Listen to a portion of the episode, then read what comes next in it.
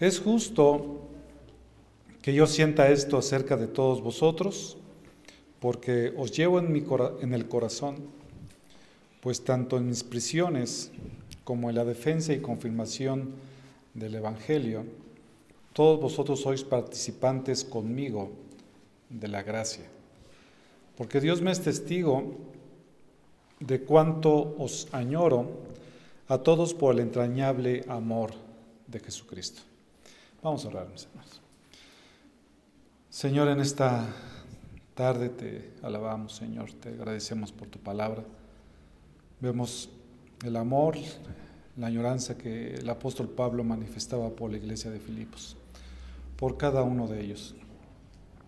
Tú, Señor, ayúdanos a manifestar siempre ese amor que tú has depositado en nuestros corazones en el momento que nosotros creímos en tu Hijo Jesucristo y que tu Santo Espíritu, Señor, nos el entendimiento a fin de que entendamos tus verdades.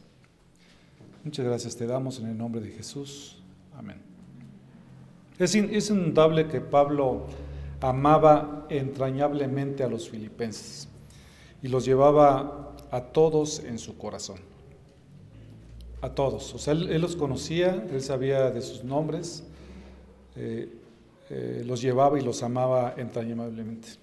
Es por eso que en esta, en esta tarde, esta parte tan importante de, que los llevaba en el corazón, estaremos entendiendo algunos conceptos de las razones por las cuales Él los llevaba en el corazón.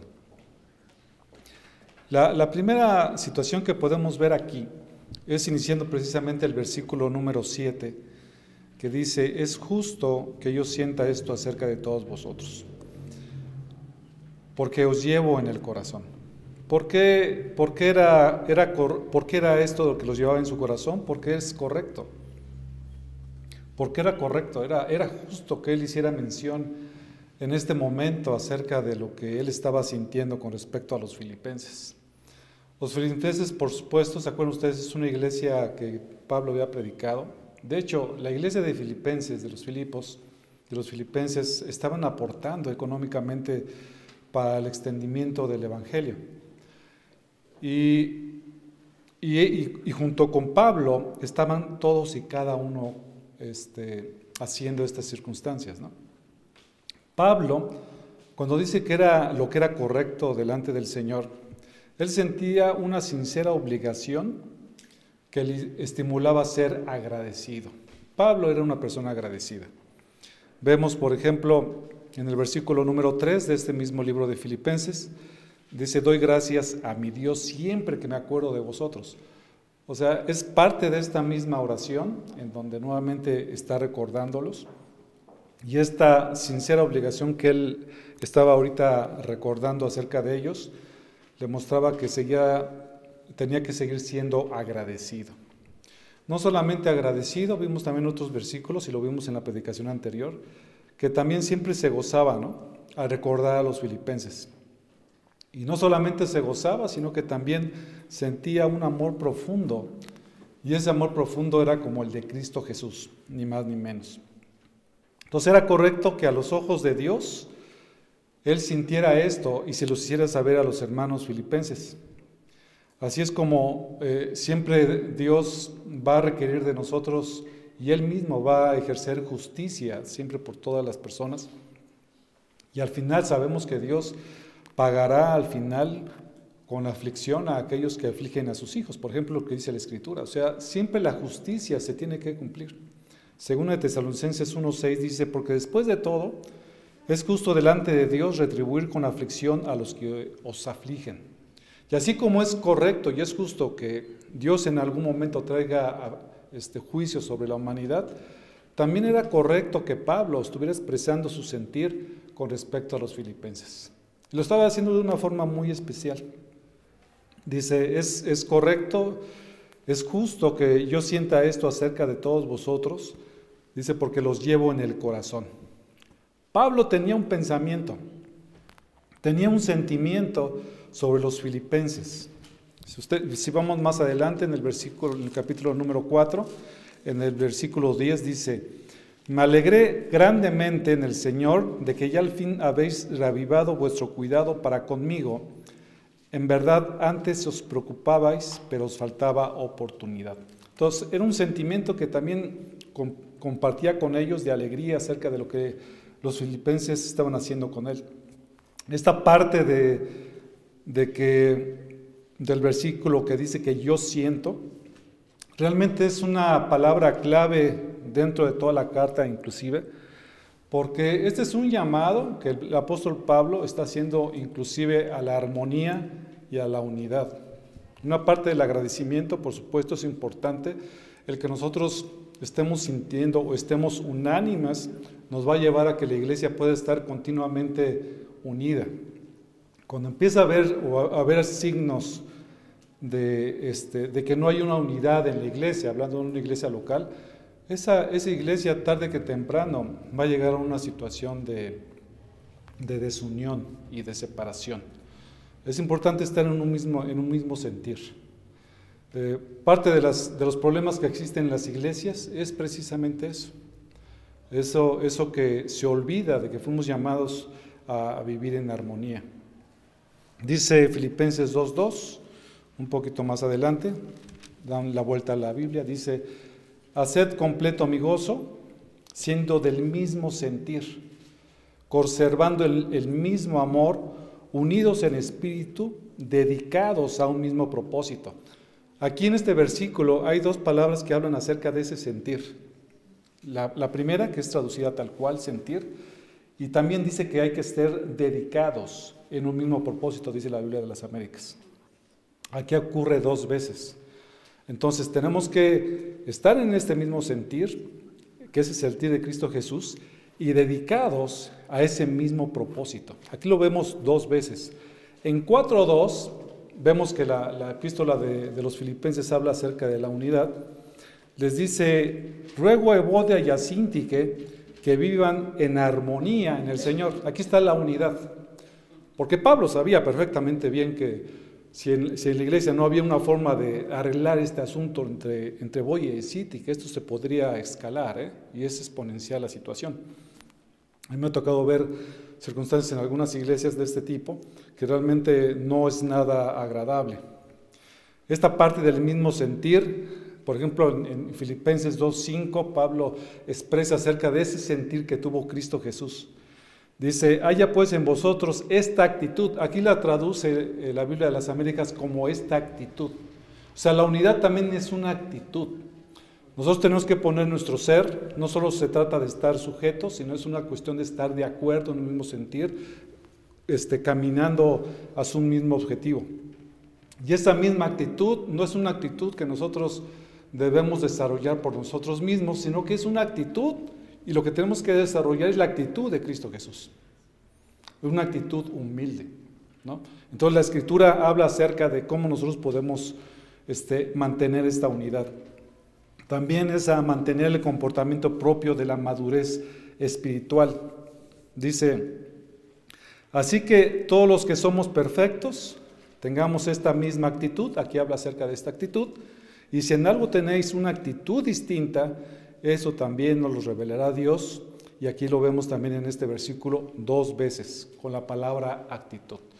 Toda la forma en que nosotros buscamos la unidad, la forma en que Pablo le está diciendo que deben de buscar la unidad es a través de tener precisamente ese sentir como en Cristo Jesús. Es un mismo pensamiento, es un mismo sentir.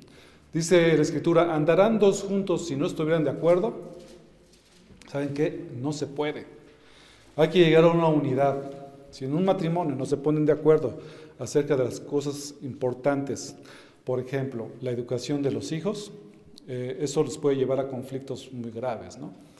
Eh, por eso es tan importante y recordar esto acerca de los jóvenes y los matrimonios, que se casen siempre y busquen estar en un, en un yugo igual, pues, para que juntos puedan ir para, para que juntos puedan avanzar. Si de por sí el matrimonio es complicado, cuánto más cuando hay una separación de pensamiento y de actitudes, ¿no? Dice la Escritura, ¿qué, qué comunión tiene las tinieblas con, con la luz? Absolutamente ninguna comunión. Entonces, esta actitud, este pensamiento, era una continua inquietud que mostraba el apóstol Pablo, era un interés. Realmente Pablo se interesaba genuinamente por los, por los filipenses, tenía un pensamiento para con ellos.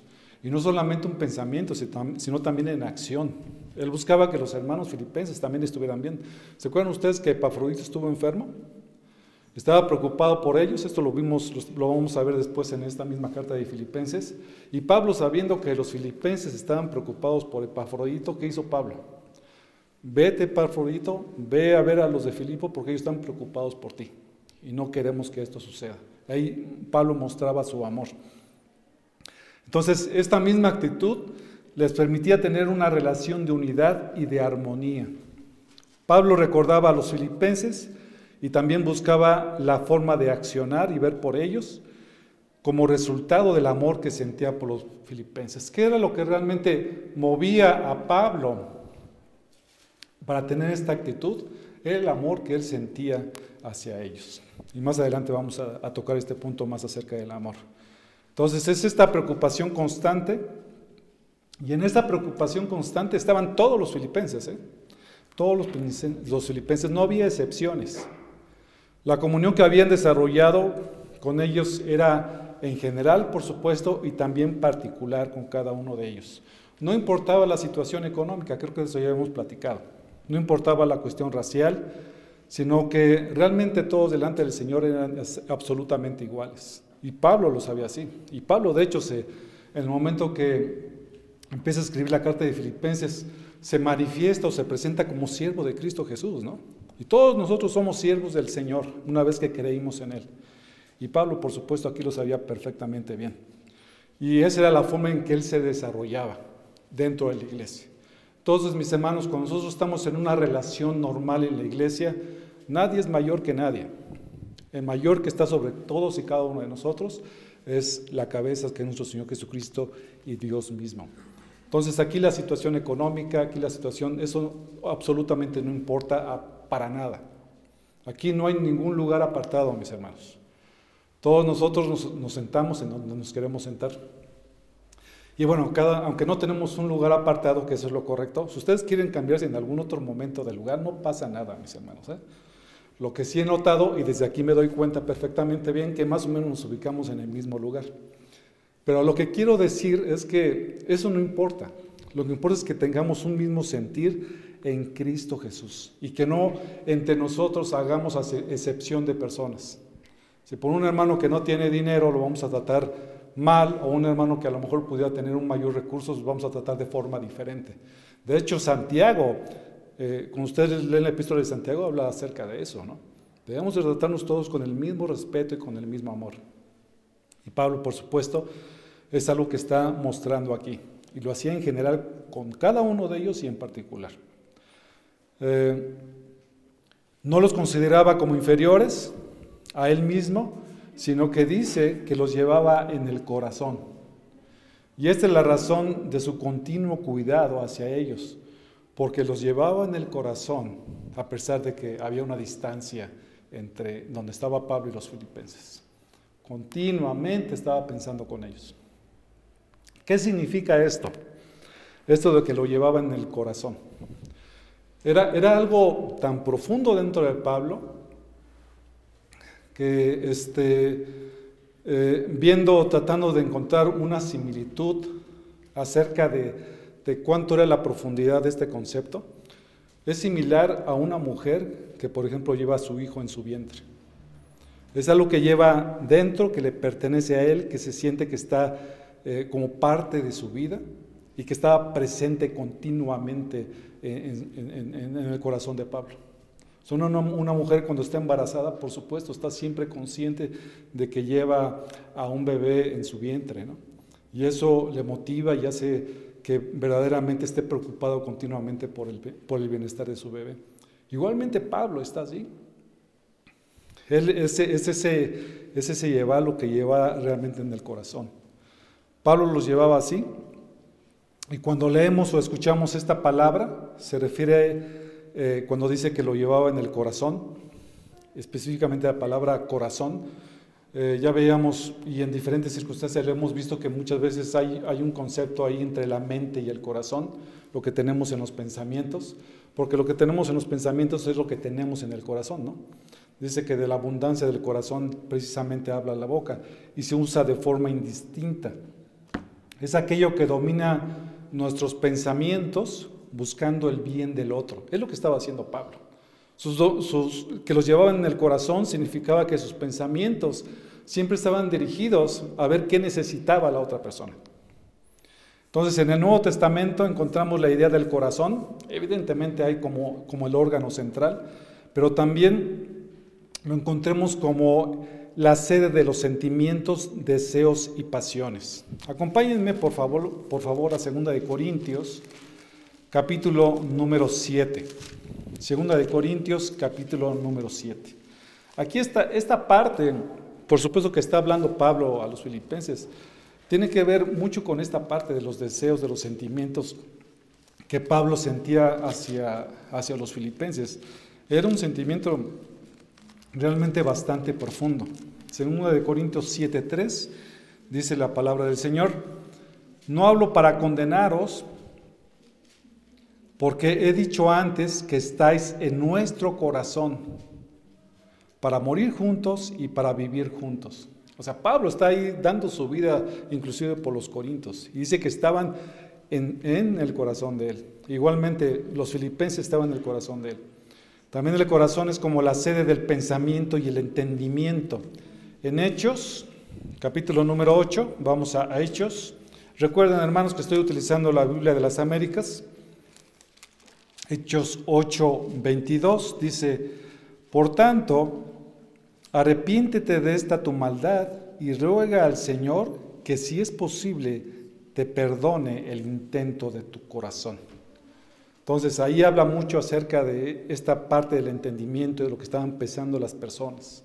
Entonces de la abundancia del corazón, nuevamente la abundancia de la mente, es lo que nosotros hablamos. Y Pablo los llevaba en el corazón. Realmente eh, eran parte integral de la vida de Pablo. Continuamente estaba con ellos. ¿Y por qué los llevaba en el corazón? Eh, vemos en el título de la predicación de que los llevaba en el corazón. una otra de las razones, porque es el resultado de la gracia.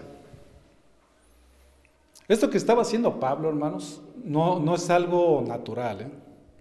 Eso que Pablo estaba sintiendo, estaba pensando con respecto a los filipenses, no era una cosa natural en Pablo o en cualquier ser humano, sino que más bien era un resultado de la gracia. Sigue diciendo el versículo, pues tanto en mis prisiones como en la defensa y confirmación del Evangelio, todos vosotros sois participantes conmigo de la gracia. Noten lo que dice al final del versículo, todos vosotros sois participantes conmigo de la gracia. Entonces, ese sentimiento de Pablo, ese entendimiento, ese pensamiento, era por una participación que ellos tenían con Pablo. Esto que Pablo sentía no era algo que provenía de él mismo, sino que tenía un origen divino. Es importante notar. No es algo que sugiera en Pablo, sino que había sido colocado por Dios mismo dentro del Pablo a fin de que él pudiera estar sintiendo eso de amor con, respecto a los filipenses. Y no solamente eso, aquí lo que está diciendo el versículo 7 al final, dice que ellos son participantes. O sea, está reconociendo que tanto él como los filipenses, ambos tenían y estaban compartiendo esa misma gracia. Compartían la misma fe. Era un, un sentimiento recíproco, era una preocupación recíproca.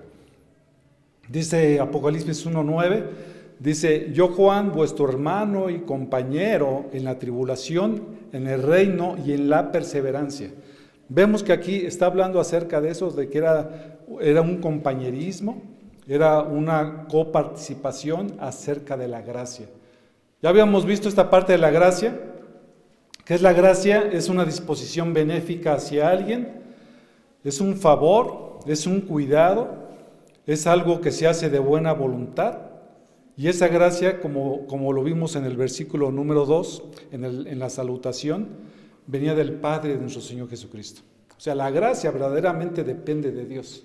Y la gracia podemos ponerlo como un sinónimo de la salvación. Alguien que ha recibido la gracia de Dios, alguien que ha recibido el Espíritu Santo en su corazón, es salvo.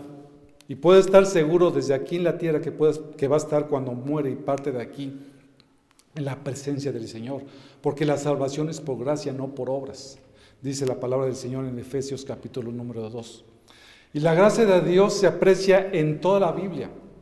No hay ni una sola persona que haya sido salva por sus obras. Eso es imposible. Todas las demás religiones hablan de que las personas pueden alcanzar el cielo o alcanzar la salvación a través de las obras. La Biblia no dice eso, la Biblia dice que solamente los hombres pueden ser salvos a través de la gracia, a través del sacrificio de Cristo Jesús. Y esta, y esta parte de la gracia lo vemos en toda la escritura. Y esta parte de la gracia, la idea principal, es el que Dios otorga gratuitamente la salvación a los seres humanos. Por supuesto, no significa que no haya costado la salvación, costó la vida de nuestro Señor Jesucristo, porque era necesario que la paga del pecado, que es la muerte, fuera, fuera realmente pagada como tal, y esto lo hicimos, lo hizo el Señor Jesucristo en la cruz. Ahora nosotros recibimos la salvación por gracia.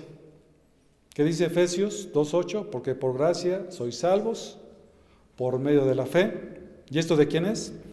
Y esto no de vosotros, pues es don de Dios. Dice, no por obras para que nadie se glorie. Nadie puede decir delante del Señor, Señor, yo en este mundo hice todas estas obras y por lo tanto merezco la entrada al cielo. Eso no es posible, porque el hombre es pecador.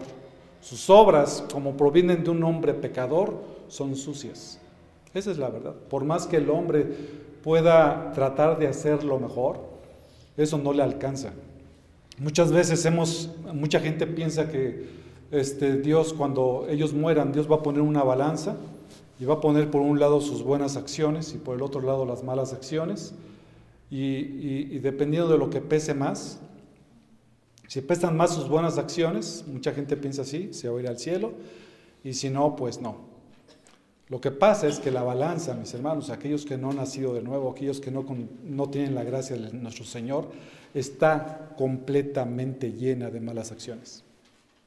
O sea, no hay acciones, pues, que... Eh, y, con esto no quiero, no quiero decir que la persona no sean capaces de, de hacer cosas buenas. Lo que le estoy diciendo aquí es que no hay ninguna acción buena que le ayude a llevarlo a Dios. No alcanza, no es absolutamente necesario. Es un abismo tan grande que no hay buena obra que alcance como un puente total para pasarlo. Solamente Cristo Jesús, al haber muerto en la cruz, es ese puente necesario que el hombre necesita para llegar a salvación. Y eso es por gracia. En Cristo hay perdón de pecados. ¿Qué es lo que tiene que hacer el hombre? Pedirle a Dios, Señor, por favor, ten misericordia de mí, perdóname porque he sido pecador toda mi vida. Lo reconozco, no puedo hacer yo absolutamente nada para salvarme a mí mismo, te necesito a ti, de tu gracia, porque no hay nada que pueda hacer para que yo pueda llegar a ti. Y eso precisamente, esa gracia, era lo que compartía tanto los filipenses como Pablo. Eso es, esa es lo que les permitía tener comunión. Somos salvados solamente por gracia. Y esa gracia es otorgada a todos los pecadores. Y, eso también es la totalidad de la salvación, como dice Romanos 4:16. La gracia es la base de la justificación y también se manifiesta en ella. La gracia es suficiente. Uno no necesita más más que recibir la gracia del Señor. Lo que tienes que hacer es arrepentirlo. Lo que tuve que yo, lo que tenemos que hacer todos es arrepentirnos y, y aceptar esa gracia del Señor. Porque el hombre es incapaz. Y cuando alguien ha sido salvado por la gracia de Dios y ha sido perdonado sus pecados, eso le lleva un elemento de certeza de que sabe que Dios le ha perdonado sus pecados. Imagínense, no hay cosa mayor que el hombre pueda experimentar que el perdón de Dios. De saber que Dios le ha perdonado sus pecados pasados, presentes y futuros, y que en el momento que parta de este, de este mundo, por la obra de Cristo Jesús, puede estar en el cielo. Eso solamente por gracia. De modo que esto no deja cabida alguna para la jactancia y que alguien pueda decir, yo verdaderamente puedo alcanzar mi salvación por mis propias obras. por mi propio esfuerzo. Eso no alcanza. Entonces Pablo y los filipenses compartieron de la gracia y también de los sufrimientos. También de los sufrimientos. Una noticia interesante cuando alguien cree y viene a Cristo Jesús es que los sufrimientos, mis hermanos, vienen juntos. Van pegaditos de la mano, mis hermanos. Creemos en Cristo Jesús y de repente empezamos a tener una serie de problemas. Y son necesarios. ¿Por qué son necesarios? Porque está dentro del plan del Señor. ¿Qué es lo que tenemos que hacer nosotros? Tenemos que reconocer que Dios es soberano. Él es infinitamente más sabio que nosotros y sabe qué es lo que nos conviene. Lo que tenemos que hacer es abrazarlo a Él y decir, Señor, estoy en tus manos. No entiendo a lo mejor las cosas que me estén pasando en mi vida, pero yo sé que tú estás al control de ellas. Los sufrimientos vienen, mis hermanos. Yo no sé ustedes, pero este, y no es porque les tenga que preguntar específicamente a aquellos que son sus hijos cómo les ha ido en la vida, en el sentido de los sufrimientos, porque son parte inherente. Dios en algún momento, mis hermanos, o estamos saliendo de una prueba, o vamos a entrar en una prueba, este, pero Dios tiene que hacer este tipo de cosas para que nosotros podamos crecer en el conocimiento de Él. ¿Ok? Entonces, cuando nosotros venimos a la palabra del Señor y empezamos a obedecerlo, Él verdaderamente va a cuidar de nosotros.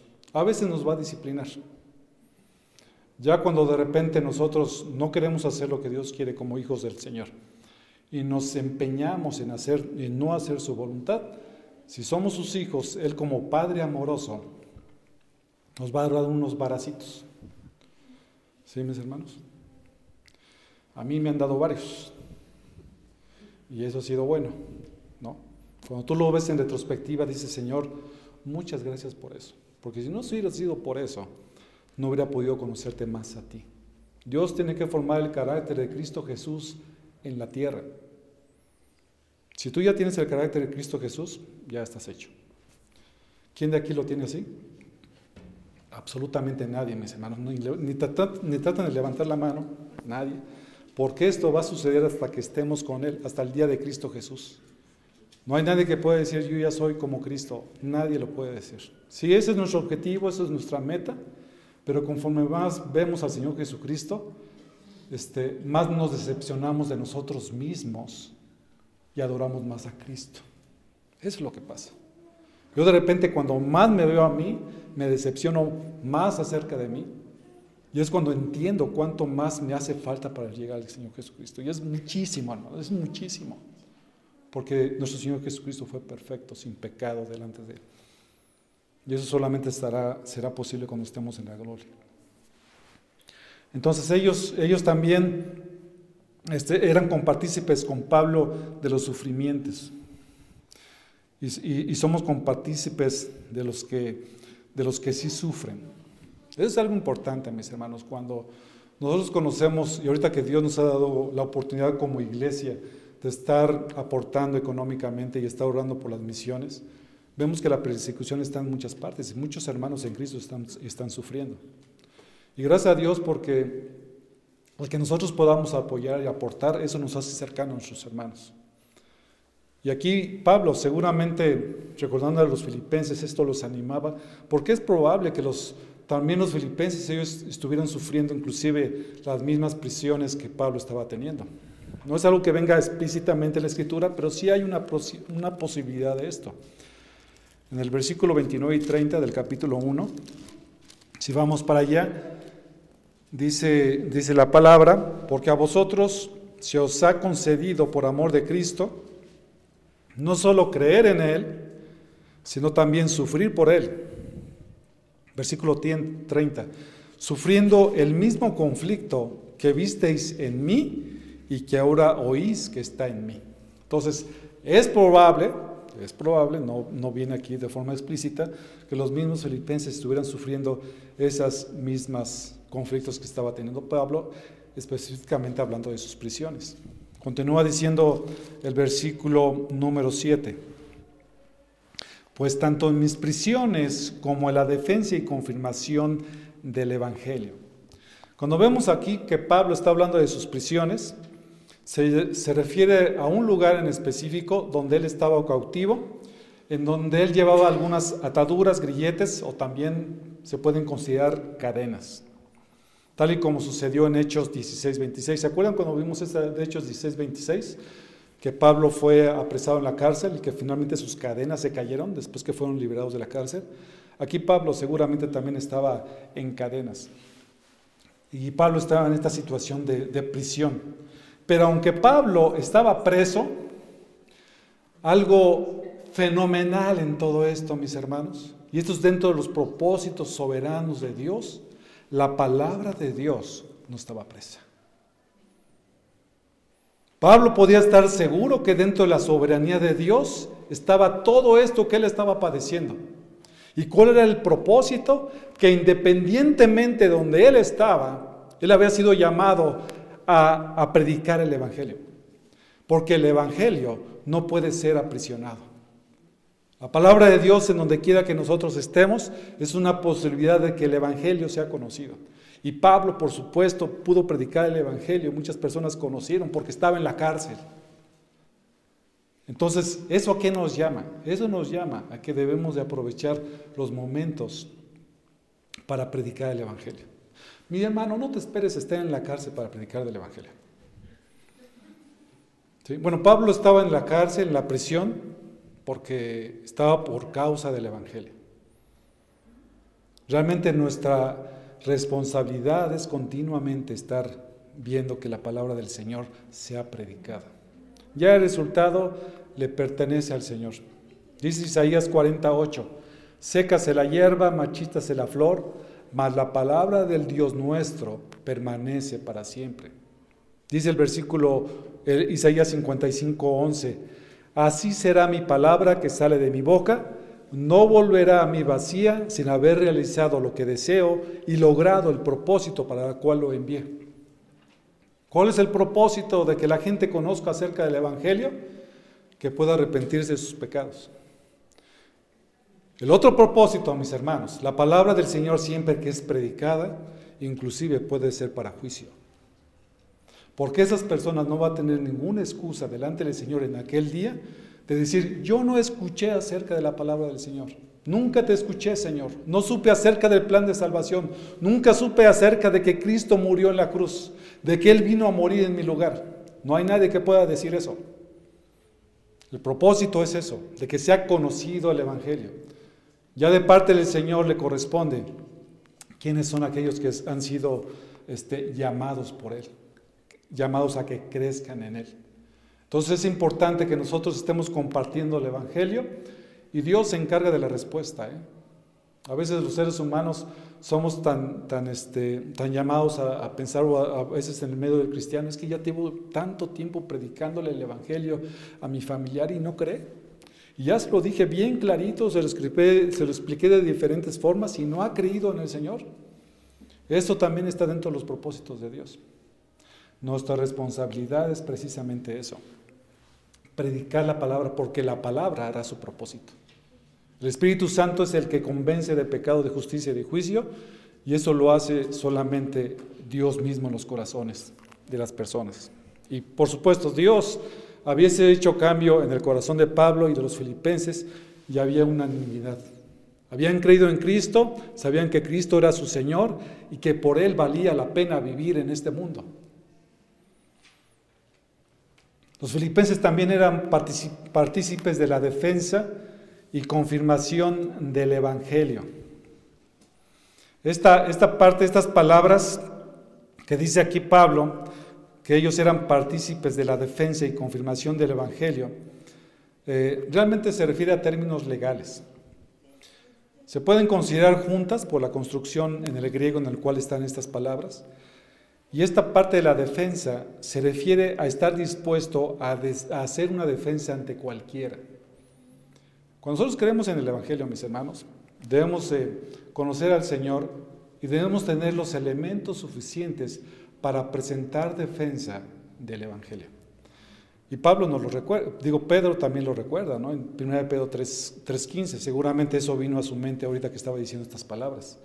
Dice, si nos santificad a Cristo como Señor en vuestros corazones estando siempre preparados para presentar defensa ante todo el que os demande razón de la esperanza que hay en vosotros, dice, pero hacerlo con macedumbre y reverencia. ¿Esto qué implicaciones tiene, mis hermanos? Que tenemos que conocer el Evangelio. ¿Cómo vamos a presentar defensa de algo que no conocemos? Por eso es importante que estemos estudiando. Entonces, cuando alguien te pregunta, a ver, dime, ¿tú por qué eres cristiano? ¿No? De hecho, esa es la pregunta de, la membresía, ¿se acuerdan? Y a veces titubeamos. A veces nos quedamos, pues, ¿qué será eso del Evangelio? Y a veces no hay claridad en nuestra mente. Entonces, ¿cómo podremos nosotros no solamente con saber qué es el Evangelio, sino tener la defensa del Evangelio, defenderlo con argumentos, con mansedumbre y reverencia? Hay que conocerlo, hay que estudiar. Ayer en el estudio estábamos hablando acerca, por ejemplo, de esa secta de los testigos de Jehová. ¿Cómo vas a poder tú defender el Evangelio ante, estos herejes si no conoces la palabra del Señor? Es importante que conozcamos la palabra y si conocemos la verdad podemos identificar la mentira y decir, no, no, espérame, ¿cómo tú puedes decir esto que Cristo no es Dios? Si la palabra de Dios dice que Cristo es Dios, es la segunda persona de la Trinidad que se encarnó. Pero esa, esa defensa lo tenemos que hacer con conocimiento, por supuesto, en una actitud adecuada, con mansedumbre y reverencia. Esta palabra de, defensa, yo creo que ustedes es parte también de nuestro vocabulario. El griego es apología. De hecho, el castellano es igual, es apología, que nos llama a la idea de la apologética. Entonces, nosotros como cristianos debemos de ser apologetas hay unos hermanos, yo los conozco, que les es muy sencillo el poder argumentar en circunstancias a lo mejor a veces difíciles. A algunos nos cuesta más trabajo, pero somos llamados todos a presentar defensa. En algún momento nos vamos, nos vamos a enfrentar a esta situación. Y te pueden preguntar, oye, ¿y cuál es la diferencia entre el catolicismo y el cristianismo? ¿Qué les vas a decir? Lo que hay que decirles ahí es el Evangelio. Solamente el Evangelio. Y el Evangelio son las buenas noticias. Lo concerniente a la, al dominio de Jesús y el camino de salvación por su muerte y resurrección. ¿Qué es el Evangelio? Es algo muy sencillo. 1 Corintios 15, ya lo vimos en unas predicaciones anteriores. Es creer en la muerte y resurrección de Cristo Jesús. Es arrepentirnos de nuestros pecados. Es tan sencillo como eso, mis hermanos. Cuando alguien no ha experimentado la salvación de parte del Señor, a veces no puede ni siquiera contestar esta, simple, esta, esta pregunta tan sencilla. A ver, háblame del Evangelio. ¿En quién has creído? ¿Por qué has creído en Cristo Jesús? Entonces, para hacer defensa del Evangelio es necesario conocer el Evangelio. Se necesita conocer las buenas nuevas y saber explicarlo. Cuando hablamos la segunda parte en cuanto a la confirmación, se refiere al proceso de establecer o confirmar algo. O sea, una vez que conocemos el Evangelio, lo estamos defendiendo, vamos a confirmar el Evangelio. Y también es una forma de garantizar y proporcionar seguridad. ¿Ok? Estamos defendiendo el Evangelio y también estamos garantizando y proporcionando este, seguridad acerca de lo que significa el Evangelio y que realmente hay perdón de pecados y que Dios perdona y que Dios concede de su gracia. El hecho de que Pablo estuviera encadenado o defendiendo y confirmando el Evangelio, también podemos nosotros este, interpretarlo de dos maneras. Hay dos maneras de interpretar esta parte, a qué se refiere que la, la defensa y el establecimiento del Evangelio. Puede referirse a su ministerio de predicación. Ustedes saben que Pablo continuamente estaba defendiendo el Evangelio y esto significaba desarmar prejuicios y vencer objeciones a la verdad.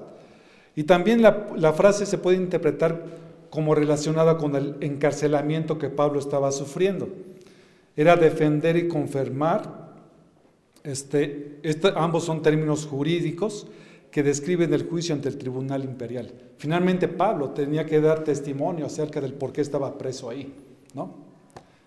Mis hermanos, les encargo, por favor. Perdón, hermanos, ya se estaba bastante ya distraído. Disculpen. Mm. Entonces, tiene esta, esta, parte también tiene que ver con la, con la parte de los términos jurídicos. Pablo, por supuesto, estaba, estaba a, eh, a, punto, digamos, de dar evidencia o dar respuesta acerca del por qué estaba él, él preso, ¿no? Y era precisamente por parte del Evangelio, y él tenía que hacerlo de esa forma.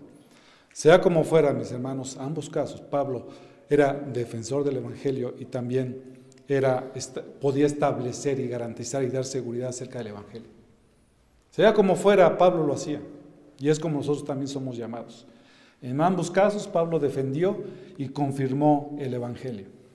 Todos los filipenses participaban de la gracia, de sus prisiones y de la defensa y participación del Evangelio. Fíjense, esto era algo hermoso. A pesar de la distancia, los filipenses estaban atentos y participaban con Pablo de eso mismo. Y era para que el Evangelio fuera predicado. Todos los, todos los esfuerzos que nosotros como iglesia podamos hacer para que el Evangelio sea predicado es una bendición bien grande.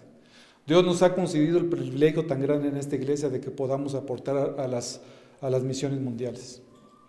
No sabemos, mis hermanos, exactamente si es de mucha ayuda, poca ayuda, el que nosotros podamos proporcionar por lo menos estas cuestiones económicas que estamos aportando, pero es una, es una, es una situación que Dios nos lo ha permitido hacer para que el Evangelio sea, sea predicado. Pablo también los llevaba en el corazón y los llevaba en su corazón porque era completamente genuino. Lo que Pablo sentía por los filipenses era algo genuino, era verdadero, realmente los amaba. No había una situación de palabras para afuera, ¿no? Es como, por ejemplo, tú de repente te enojas con alguna persona y después le dices, pues sí, pero pues también te amo, ¿no? Y dices, bueno, sí me estará amando o no, porque no lo veo como que muy convencido. Pablo realmente estaba convencido de esto. Pablo realmente amaba a los filipenses. Fíjense lo que dice el versículo número 8. Porque Dios me es testigo. Wow, yo cuando leí este versículo dije, Pablo, ¿en te estás animando a decir eso? Porque Dios me es testigo de cuántos añoro a todos con el entrañable amor de Cristo Jesús. Para confirmar su sentir, Pablo pone como testigos a Dios mismo. Quien podría atestiguar Dios mismo y dar fe de su amor, de su añoranza por ellos. Estas palabras componen una fórmula en donde Pablo asevera que decía la verdad. Pablo le decía, verdaderamente filipenses, los amo. Dios es testigo de eso. Dios sabe precisamente de eso. Él puede atestiguar delante de ustedes y Dios mismo venir y decirles, si lo pudiera poner aquí como testigo y decirle, sí, efectivamente dijo él eso. Entonces un testigo es una, es una persona que está presente y que va a decir cosas que son verdaderas con respecto a alguien. Les dije que les iba a decir, mis hermanos. Hace ratito en la mañana estábamos hablando y tuve varios testigos aquí adelante. ¿Verdad, mis hermanas? Ya están riendo. También mi pastor. De que a lo mejor compro un aparatejo adicional, ¿verdad? Y se me ocurrió decir, mis hermanos, y este Adri se te va a quedar a ti. Y Adri dijo, ah, ¿ya vieron, hermanos? Ustedes son testigos de lo que me dijo mi esposo. Eso es un testigo. Entonces Dios era testigo precisamente del amor que Pablo estaba sintiendo por ellos. Los testimonios y los testigos son importantes y necesitamos que esos testigos y testimonios sean verdaderos. Por ejemplo, dice en 1 Timoteo 5:19 que no puedes admitir una, acusación una, contra un anciano a menos que sea con evidencia de dos o tres testigos. O sea, cuando, y no solamente los ancianos, realmente es una, es una situación en que nosotros, cuando quieren poner eh, una, una situación de, por ejemplo, de disciplina dentro de la iglesia se requieren de testigos que confirmen lo que se está diciendo. Muchas veces ni siquiera se confirma, si son cuestiones solamente de murmuraciones y chismes, eso daña muchísimo a las, iglesias, ¿no? Entonces Pablo también pone a Dios como testigo de, sus, de, todas las plegarias y las oraciones que hacía en Romanos 1.9. Y cuando pone a, a, los tesalonicenses y a Dios como testigos de su conducta intachable. ¿no? Pablo continuamente hacía eso. Porque en la integridad, donde estamos solos, es cuando realmente se manifiesta la integridad. Cuando tú piensas que estás solo, realmente no estás solo. La que está ahí contigo es Dios. Quienes somos en la, en, en, individualidad de nuestro cuarto, en nuestros pensamientos, somos nosotros. ¿Quiénes somos realmente nosotros en la realidad? Es cuando estamos en nuestras casas, quizás. ¿No? Ahí es cuando realmente nos manifestamos como somos nosotros. Dice 1 Tesalonicenses 2.10, vosotros sois testigos y también Dios de cuán santa, justa y irrepresiblemente nos comportamos con vosotros los creyentes. Pablo era una persona totalmente transparente, una persona íntegra. Se comportaba exactamente igual en la iglesia, se comportaba exactamente igual cuando estaba de viaje, se comportaba estando exactamente igual en su casa. ¿Y cómo es eso que se comportaba exactamente igual? Se comportaba con temor a Dios, temiendo a Dios, amando a los hermanos. En 2 Corintios 1:23 hace esta petición, un llamado a Dios para que atestigue contra él si no está diciendo la verdad. Pérez Millos, por ejemplo, le escribe, Pablo apela a Dios poniéndolo por testigo de la verdad de sus palabras, que expresan sus sentimientos. Ponerlo por testigo es hacer una afirmación bajo juramento con todas las consecuencias que tiene. Entonces Pablo trae como testigo a Dios y todo lo que lleva alrededor. ¿eh? Y a veces, mis hermanos, cuando tenemos que confirmar algo, a veces hay que hacer esto. A veces hay que hacer eso. Porque tú sabes que algo está pasando en una circunstancia en particular y hay veces que hay que traer a Dios y decir, mira, eso que tú estás diciendo es mentira. Y delante de Dios Quiero tenerle delante de Dios como testigo acerca de tus dichos y de lo que tú estás diciendo aquí. Una vez, mis hermanos, hace muchos años me tocó hacer una investigación acerca de un pastor que era acusado de adulterio. No se, le comprobó, no se le comprobó nada, mis hermanos. Nada.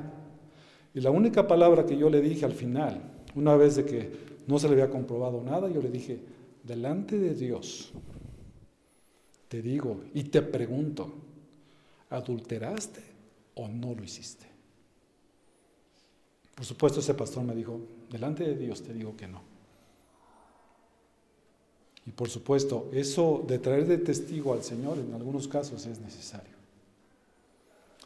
Pero Pablo lo estaba trayendo con respecto a sí mismo, para que vieran su corazón y para que vieran qué tanto les amaba, ¿no? Jeremías 11:20 dice, mas, oh Señor de los ejércitos, que juzgas rectamente, que, que, examina los sentimientos y el corazón. Con el Señor, por supuesto, no hay, no hay duda, con Dios no hay duda acerca de lo que hay en nuestros sentimientos, lo que hay en nuestros corazones. Él es el único capaz que puede saber qué es lo que hay. Esta es una frase sumamente solemne, de que no miente, no les está mintiendo a los filipenses, sino que realmente los está añorando y los está amando y lo hace profundamente. Y pone firmeza en aquello que los doctores no pueden verificar, porque se trata de, una, de expresar una intimidad personal que solamente Dios conoce. Entonces Pablo, el momento de que está poniendo a Dios, por supuesto lo está poniendo a Dios como testigo, porque ellos, los filipenses, no podían verificar si realmente Pablo, aún en sus prisiones, estaba amando. Y con eso se lo estaba confirmando, le está diciendo, yo te confirmo que sigo amando en el Señor, a pesar de la distancia. Y los añoro profundamente y quisiera estar con ustedes. ¡Wow! ¡Qué corazón de Pablo, ¿no? Un corazón amante, añorante acerca de lo que, de lo que Dios había hecho en sus vidas. Un comentarista dice, no es meramente del afecto natural, sino de la abnegación a Cristo Jesús no Pablo, sino Jesucristo que vive en Pablo. ¿Qué es lo que significan estas palabras? Que realmente esto que Pablo sentía, pensaba y sentía con respecto a los filipenses, no era algo nuevamente que fuera originado en Dios, en Él mismo, sino que era originado en Dios. Era originado en Cristo Jesús. Pablo los añoraba, les anhelaba en su corazón. En Filipenses 2.26, vamos ahí a Filipenses 2.26, dice, porque Él os añoraba a todos vosotros y estaba angustiado porque habéis oído que se había enfermado, con respecto precisamente a, Epafrodito. Y Epafrodito, por supuesto, un, un siervo que había sido enseñado inclusive por Pablo, por supuesto eso lo había aprendido de él. Pero eso, esos anhelos, esos, esa, esa parte tan importante que se puede generar en el corazón es generado solamente por Dios. Es, es, algo, es algo muy sencillo, mis hermanos. Es algo muy sencillo que nos ayuda a nosotros y nos invita a ver cómo está nuestro corazón. Nuestro pastor hablaba acerca de que es necesario que nosotros nos juzguemos a nosotros mismos si estamos en la fe. Y en la predicación anterior, el, pastor hablaba acerca de que una evidencia es si hay amor. ¿no? Si en nosotros no hay un amor verdadero, si en nosotros no hay un gozo verdadero, si en nosotros no hay paz, no hay paciencia y no se ha manifestado, es que es probable que realmente hay un problema muy fuerte en el corazón de las personas. Porque ese amor y ese gozo y esa paz y esa paciencia, benignidad, bondad, fe, macedumbre y templanza que habla acerca del fruto del Espíritu Santo, es algo que se tiene que manifestar en un cristiano. Si no se manifiesta en un cristiano, si no hay gozo en tu corazón, si no hay amor por los hermanos, si no hay esa fe, si no hay ese dominio propio, es que probablemente no seas cristiano verdaderamente. Hay muchas personas que pueden pensar, bueno, es porque realmente no puedo sentir amor por las personas. ¿Por qué no puedo sentir ese gozo del Señor? Eso, mis hermanos, lo único, el único que puede producir todo eso es Dios. No hay más. El hombre es incapaz de producirlo por sí mismo y no lo puede conseguir de otra parte. A veces producen una paz temporal, ¿no? Y la gente anda, anda buscando continuamente eso. Van a los psicólogos para que traten de ayudarlos en, sus, en todos sus conflictos interiores. Pero el conflicto interior mayor que el hombre puede tener es que está enemistado con Dios y necesita arrepentirse de sus pecados y venir a Dios. Necesita eso. Entonces ese anhelo que Pablo sentía era producido por Dios. Y es un anhelo que es compartido por los filipenses y es un anhelo que debe ser compartido por nosotros. Y ese anhelo principal es poder estar delante de nuestro Señor. Segunda de Corintios 5.2 dice, pues en verdad en esta morada gemimos, anhelando ser vestidos con nuestra habitación celestial. Así como Pablo estaba anhelando a los filipenses, así como los filipenses estaban anhelando a Pablo, a Pablo con la misma intensidad, nosotros como cristianos somos, somos llamados a anhelar estar con nuestro Señor. Que hoy mismo podamos anhelar y decir, Señor, por favor, hoy quiero estar delante de, delante de tu presencia. Yo ya no quiero estar en esta tierra, este, porque muchas veces peco delante de ti. Por favor, lo mejor que me puede estar pasando es estar delante de ti. Pablo lo sabía. Y vamos a estar viendo más adelante en el, en el, en el capítulo número uno. Porque para él el vivir es Cristo y el morir es la ganancia. Porque sabía que él estaría mucho mejor allá en el cielo. Sí, nosotros le padecemos cuando alguien muere. Pero si una persona cree en Cristo Jesús, él, está feliz porque ha creído y, y, puede ver cara a cara a su Creador. Aquellos que han creído tienen esa seguridad. El problema está cuando hay personas que no han creído en Cristo Jesús y cuando están delante del Señor, por supuesto, eso solamente le compete al Señor, eh, pero es algo que Él el Señor solamente puede arreglar en su misericordia y en su soberanía y Él sabe todas las cosas. ¿Cómo es que Pablo podía anhelar a los filipenses? Dice con el entrañable amor de Cristo Jesús. Era una sensación de compasión profunda. Es una característica descrita como las entrañas. Fíjate, esta parte entrañable tiene que ver, este, mucho se va a la, parte de, este, de los intestinos, ¿no? de las tripas. Y sí, ¿no, doctora? Los doctores, Cuando tú tienes una impresión muy fuerte, uno de los primeros órganos que lo tienen impacto es precisamente la parte de los intestinos. Y esta parte, cuando habla acerca del entrañable amor, esa compasión este, profunda, venía de las entrañas mismas. Y por supuesto se emplea en un sentido figurado para describir el amor compasivo y abnegado. Este amor era sobrenatural, el cual actuaba tanto el Pablo como los filipenses, es sobrenatural, solamente proviene de Dios, como hemos visto, y nosotros podemos amar porque Dios nos amó primero. Romanos 5:5 dice, y la esperanza no desilusiona, porque el amor de Dios ha sido derramado en nuestros corazones por medio del Espíritu Santo que nos fue dado. En el momento que el Espíritu Santo fue derramado en nuestros corazones, en ese momento nos dio las bendiciones del fruto del Espíritu y podemos nosotros manifestarlas a las personas. Por eso es que el mayor milagro que puede existir ahorita en la tierra es una vida transformada. ¿Cómo es que alguien que, no voy a decir, mis hermanos, que antes era borracho y ahora ya no toma, nada de eso. Por supuesto, viene como consecuencia. Pero eso de que dejes de tomar también lo hacen los alcohólicos anónimos. Pero el que tú ames a Dios, y ames a tus hermanos, y ames a tus enemigos, solamente es obra de Dios. Todo lo demás que dejas de tomar, que dejas de fumar, que dejas de ser adúltero, todo eso viene como consecuencia natural de que ahora Dios está obrando en tu vida. Una manifestación real de que alguien ha creído en Dios es que ama a Dios, que se goza en Dios sin que ama a los hermanos, que ve por los hermanos, ve cómo puede atenderlos. Y eso solamente lo puede hacer el Espíritu Santo. En conclusión, mis hermanos, es correcto corresponder a la gracia que recibimos por el Evangelio. Y una forma de corresponder es que nos amemos con el amor de Cristo Jesús.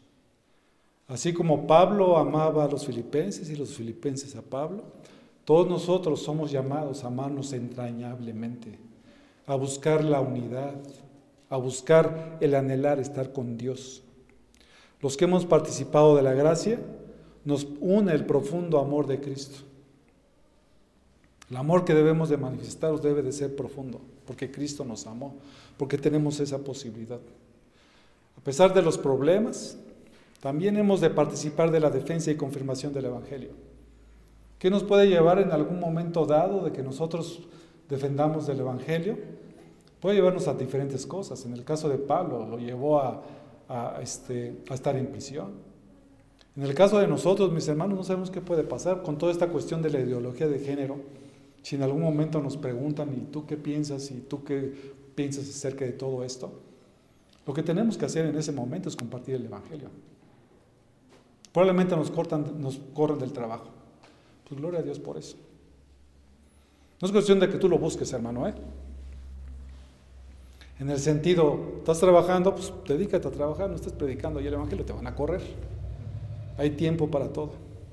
Pero si dentro de, pero si dentro de todas las circunstancias, dentro del trabajo, en las mismas escuelas, ¿no?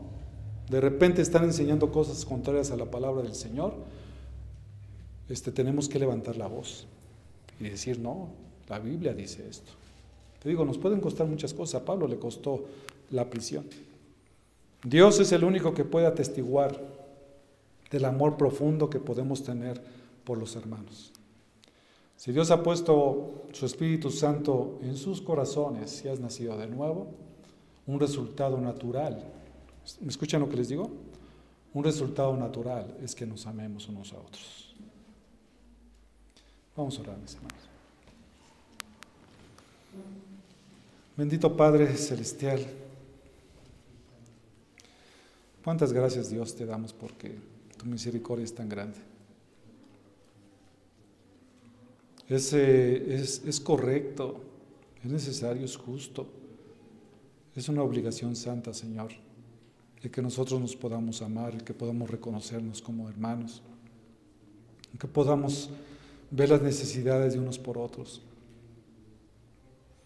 Gracias, Señor, por ese ejemplo tan grande que vemos primeramente en tu Hijo Jesucristo, en Pablo, Señor, impactado totalmente por, por Cristo y por tu Santo Espíritu. Perdónanos, Señor, porque Tantas veces fallamos. Señor, queremos ser agradables delante de ti, queremos ser anhelantes, Señor, por ti. Y si tú, amigo que nos visitas por primera vez, hoy te has dado cuenta de que ni el amor, ni el gozo, ni la paz está en tu corazón, es porque seguramente el Espíritu Santo no ha hecho morada en ti. Cree al Evangelio, cree en el sacrificio de Cristo Jesús, que fue suficiente para perdonarte de pecados. No importa el pecado que tú hayas cometido, Dios te va a perdonar, pídeselo, arrepiéntete delante de Él. Cree en el sacrificio de Cristo y cree que Cristo tomó tu lugar para que tú pudieras vivir. Cree que Cristo Jesús resucitó al tercer día para que tú también puedas vivir. Porque es la fase de la justificación. De que por cuanto Cristo resucitó, tú también resucitarás en el día postrero. Esa justicia de Cristo la necesitas para ser salvo. Ya escuchaste que a través de las obras es insuficiente. Las obras no son suficientes para la salvación. Solamente Cristo es suficiente para la salvación. Las obras después vienen como evidencia de que has creído. Pídele perdón a Dios, ruégale por su misericordia, haz la paz con Dios y sabemos que Él derramará de su Espíritu Santo en tu vida. Muchas gracias Dios te damos por esta tarde. Bendice a todos mis hermanos, te lo ruego, en el nombre de Cristo Jesús. Amén.